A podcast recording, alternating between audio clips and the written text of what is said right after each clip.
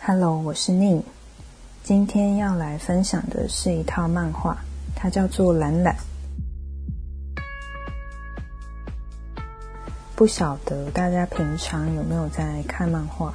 哦，我发现最近这几年出了还蛮多类似这种性质的，以描绘写实生活为主，用一种自白的叙事方式去带出。生活中的各种心路历程，像之前有出的是，呃，有一本的名字比较长，因为太过寂寞而去叫蕾丝边的应招小姐，然后另外一本是家里住着赶不走的怪物，呃，他们都是以第一人称来描述他们生活中的各种遭遇，详细的内容就不在这一集说。那这一集主要会跟大家分享的是懒懒的内容。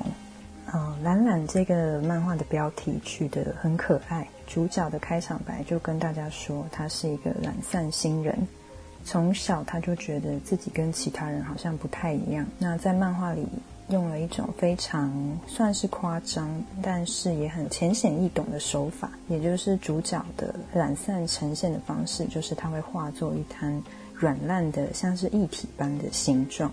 那对主角来说，他很像是外星人。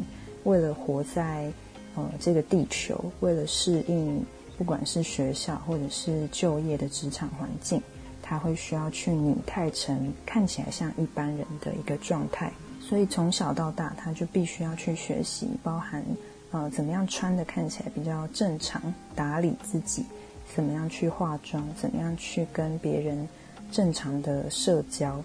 嗯，其实是我们日常生活会去面临的一些事情。随着各种环境的需要，我们常常就会需要去戴上一种我们认为那个环境所需要的一种面具，不管是应对方式或者是社交的礼仪。但这当中其实有一些很微妙的拿捏的一些空间，包含你是保留了几分真实的自己，还是你。其实整个都戴上了面具，只是为了去讨好别人，而可能甚至几乎都失去了自己原来的样子。那主角的状态其实就是他，呃，在非常努力想要适应周遭的同时，他几乎是用一种陪笑的方式去对待同事啊，跟周遭的人。那有一次在公司的一个。欢迎会上，前辈跟晚辈之间就会有一些呃礼仪上的敬酒的仪式，然后包含在男女之间也会有一些职场上的调侃。主角整个过程中就一直在陪笑，但他其实心里呃很不喜欢，也很不习惯这样子的场合。在这个过程中，他甚至被另外一个男生给嗯用不礼貌的方式，甚至可以说是冒犯。但他当下也就当做是被开玩笑，没有去意识到说自己被冒犯。这个画面就被另外一个女同事看到，懒懒他就突然发现女同事用了一种锐利的目光在瞪着他，然后他就突然一阵心虚跟害怕，觉得说，嗯，我做了什么？他，呃，他要这样看着我。那突然那个女同事就起身来来跟他说话，他跟他说，他用了一个理由。然后就把主角懒懒带离了这个喝酒的现场，他们就先离开。那主角就有点一头雾水，就说：“呃，我做了什么让你不开心的事吗？”他也搞不清楚，说他们为什么要离开现场。那这个女同事就跟他说：“我是看你这样非常的心疼，我不希望你再用这种迎合的方式去讨好那些不需要被讨好的人。你听不出来他是正在冒犯你吗？”我希望你不要这样作践自己。然后这女同事说完就转身离开了。然后懒懒就看着她的背影，她的身形就慢慢化成平常她私底下的那种一滩水、软软烂烂的样子。她不懂为什么要被一个人这样子说。这个同事也没有很了解她，也不知道她的什么事情，他凭什么这样说？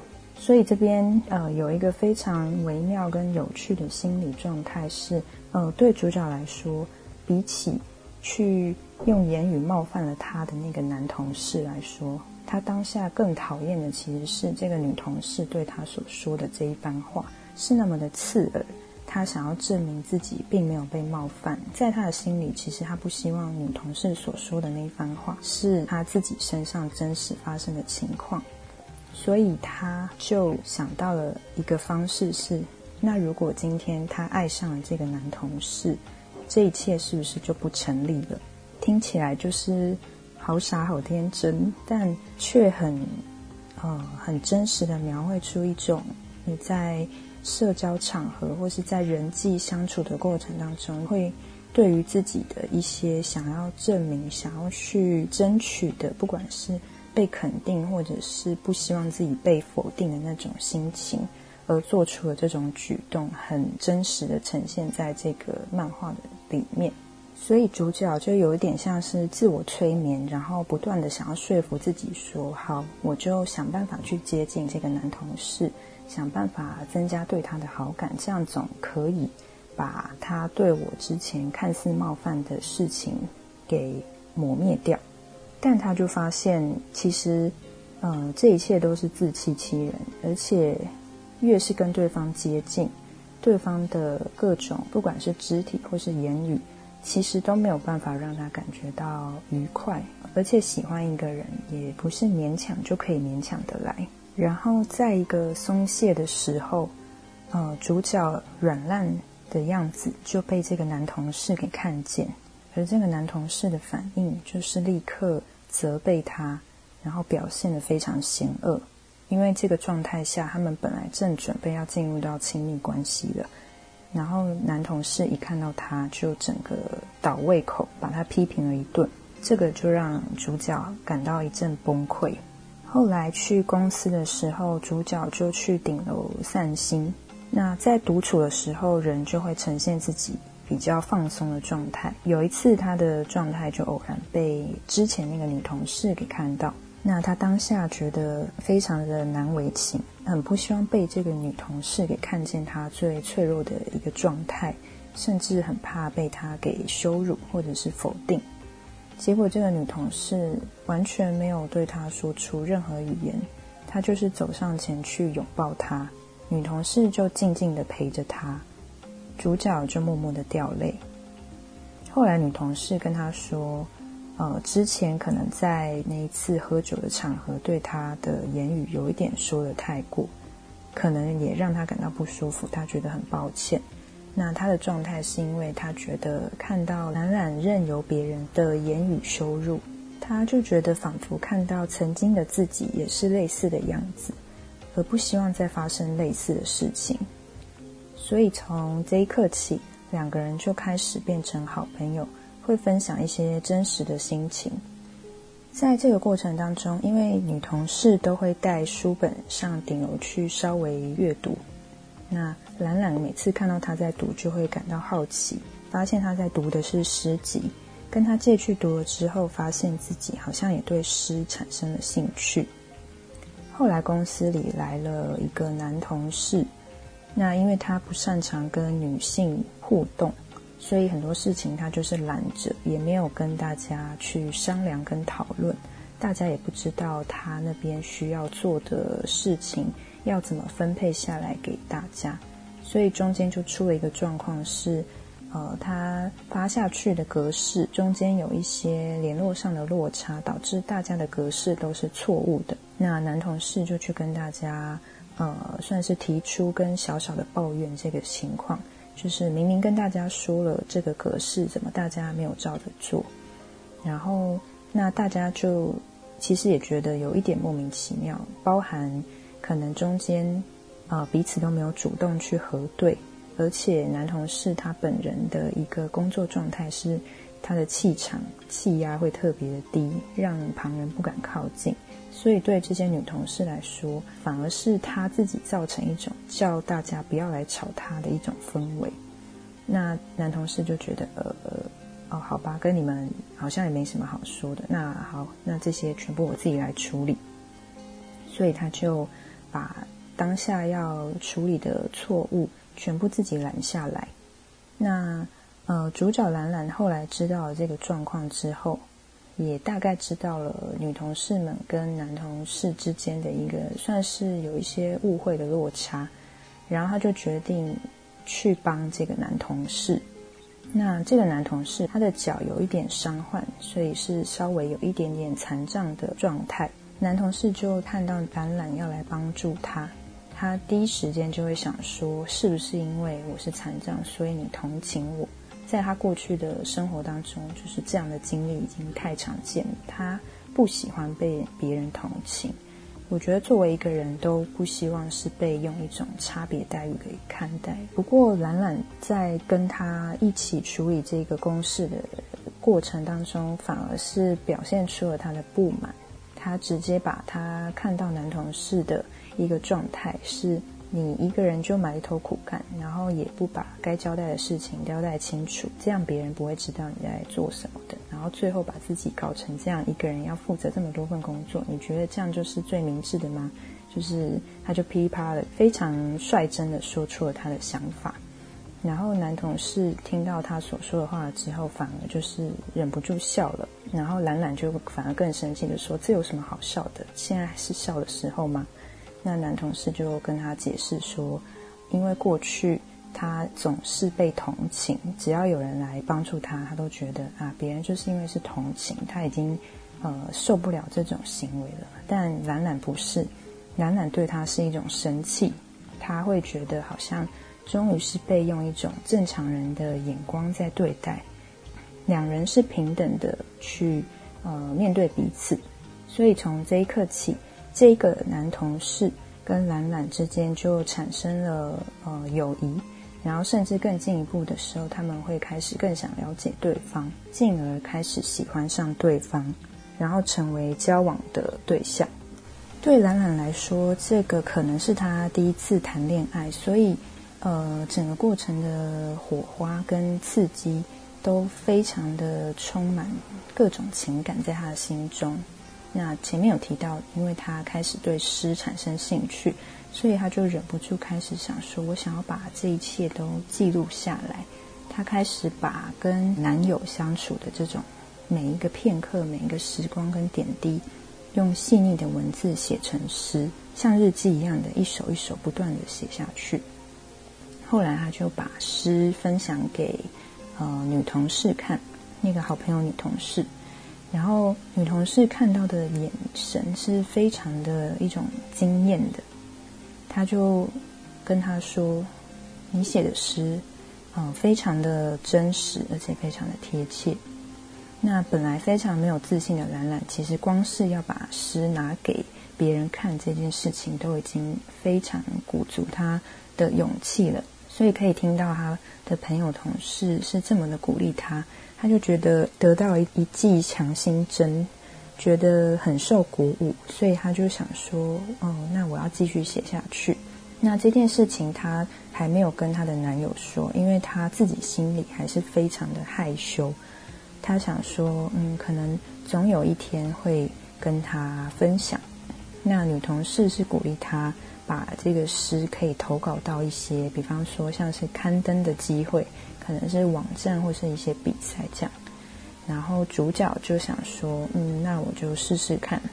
那他写诗只是出于自己完全的一种纯粹的热爱，其实没有特别期待说，呃，可以去得到什么别人的回响啊、回馈，然后得奖之类的。他就是很沉浸在书写的当下。后来这个投稿的结果公布的时候，发现。他的诗被肯定，而且会有一个刊登的机会，女同事就非常的为他开心。然后兰兰也自己也觉得不可置信，她觉得这就像一场梦一样。她其实觉得非常的受宠若惊，但同时她也意识到自己还想要继续去做这件事。她就说，她知道自己还有很多可以更精进，而且很不足的地方，她想要继续去让自己更好。然后继续成长，想要继续写诗。接着就是，他就把嗯诗可以被刊登的消息分享给她的男友。对他来说，这是他非常雀跃的事情。男友看到了他的诗，就发现说：“哦，原来你有在写诗啊，我都不知道。”男友非常为他开心，也觉得他的作品可以受到肯定，非常的好。但男友发现兰兰所写的诗的内容。只要是当事人一看就会非常的明显。兰兰所写的其实就是她跟男友之间相处的点滴，还有互动上的各种细节，甚至她把男友有一点残疾的腿的状态也写进了诗里面。那这就让男友感觉到了不适，但他当下没有说，他的眼神就开始有一点暗淡。带着暗淡目光的一种微笑，看着兰兰非常开心的分享他被刊登的喜事。两人好像从那一刻开始就慢慢的有了一点隔阂。后来兰兰也是持续不断的写诗，但在一次的约会当中，男友就很坦白的把自己的心情告诉兰兰说。呃，其实我真的非常为你开心，你的作品可以被那么多人看见，甚至肯定，我真的很替你开心。可是我希望你不要再写我们之间的事情了，并不是因为我们交往的事情有多么见不得人，而是我觉得我自己没有办法承受我们这么私密的事情要公诸于世，甚至我觉得我没有办法接受。包含我自己，还有我看中的人，我们的这些私事，居然要成为那么多陌生人茶余饭后的话题，我觉得我承受不了。跟你提出这些，呃，是非常自私的要求，就是男友觉得非常的抱歉，但他说他没有办法承受这样子的事情。然后懒懒听到的当下就非常的震惊，他觉得。天哪！我那么沉浸在写诗的乐趣当中，我那么想要去爱眼前的这一个人，可是我却没发现到自己所做的一切却正在伤害他。他非常的难过，而且自责，所以他当下做的决定是：好，我不要写了，我我连诗都不要写了，我答应你，我不要再写了，因为比起诗，我更不希望的是失去你。所以那个当下。她就这样跟男友表达她的决定，但同时可以看到，其实两个人的眼神都是非常的落寞。即便他们是在微笑，可是你可以感觉到，好像有什么东西都从他们各自的身上慢慢的失去。日子平淡的过着。你会发现，即便两个人是情侣，即便两个人在约会，可是他们所谈的事情，他们交流的眼神，好像看起来在交流，却没有真正的交流。那其实就可以，呃，渐渐的去意识到，这个状态并不是他们真正想要的样子。而这在懒懒的心中，其实也去意识到，他的心底其实还是想要去写诗。所以过了一阵子，他们两个又决定好好的去谈谈这件事情。那这一次，兰兰不像之前总是那么的没有自信，然后总是希望去得到别人的肯定，甚至有点像是为他人而活的那种状态。这一次，她非常坦然的把自己的真实心情告诉她的男友说：“呃，我想了很久，我还是决定。”我还是非常非常的渴望写诗。之前我总是很妄想着，我希望给你幸福，我想要给你幸福。但其实仔细去想想，这种说法其实太狂妄了。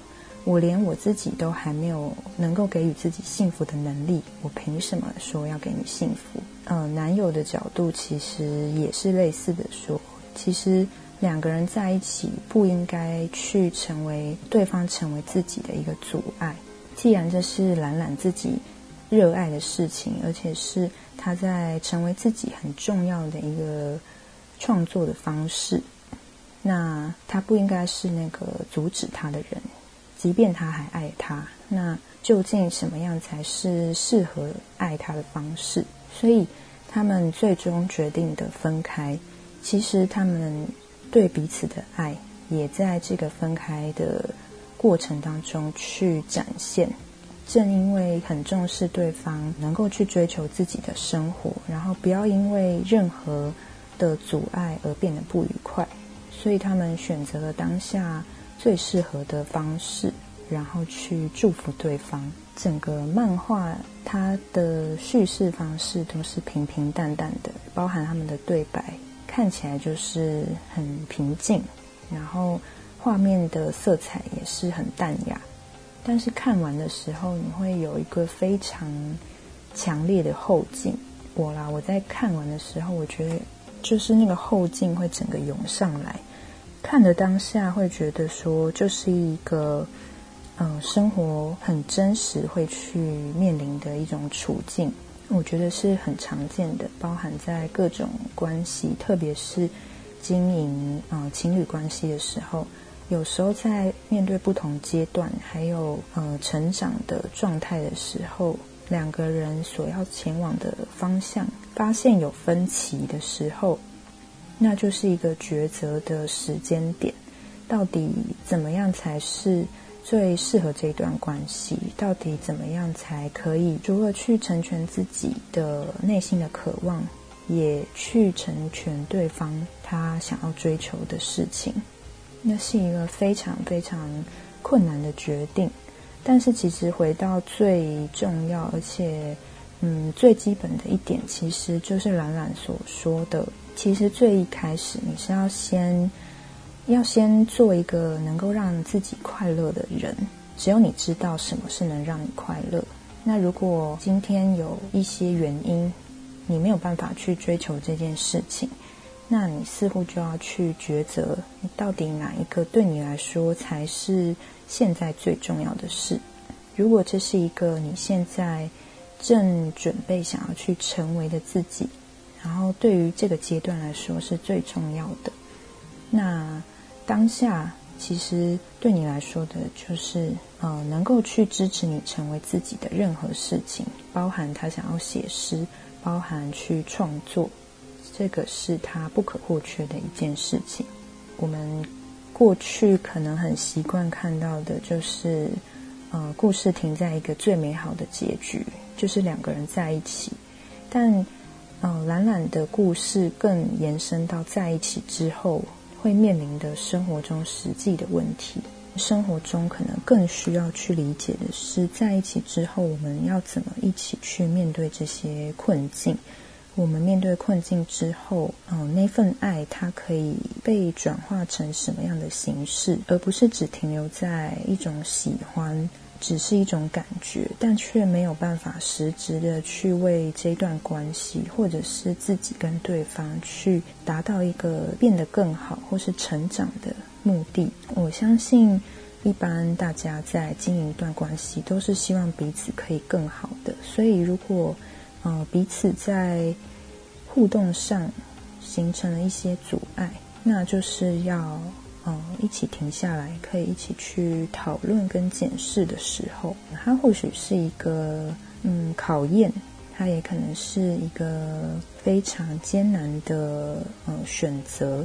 但如果两个人选择一起去摊开来，好好的讨论，我觉得不管结果如何，那都是非常非常珍贵的事情。那如果嗯，选择的这个对象，他愿意跟你一起这样子去面对，那绝对是非常重要的一件事。所以在懒懒的最后，他虽然不舍，也非常难过，但最终他是思考了许久之后，平静的做出了选择，选择离开这段关系。而他们对于彼此是一种非常真挚的祝福，即便他们的眼角带有失落。那他们也选择祝福对方，然后期望彼此都能找到更好的生活，所以整个漫画就结束在这种韵味当中。你会带着一种淡淡的苦涩，但又非常的写实。然后可能，呃，当自己思考到一个程度之后，去发现自己到底想要追求的事情。那从你的选择当中，更可以去看见你所选择的是成为自己，而不是迷失自己。所以最后，懒懒成为了自己想要的那个方向。虽然这还是一条路的过程，还没有看到尽头，但是可以发现他正在往那个方向前进。就像我们每一个人也正在往自己想要去追寻的目标一边思索，可能一边迷惘，但持续的在挣扎跟奋斗当中，没有放弃。这就是今天想要跟大家分享的《懒懒》。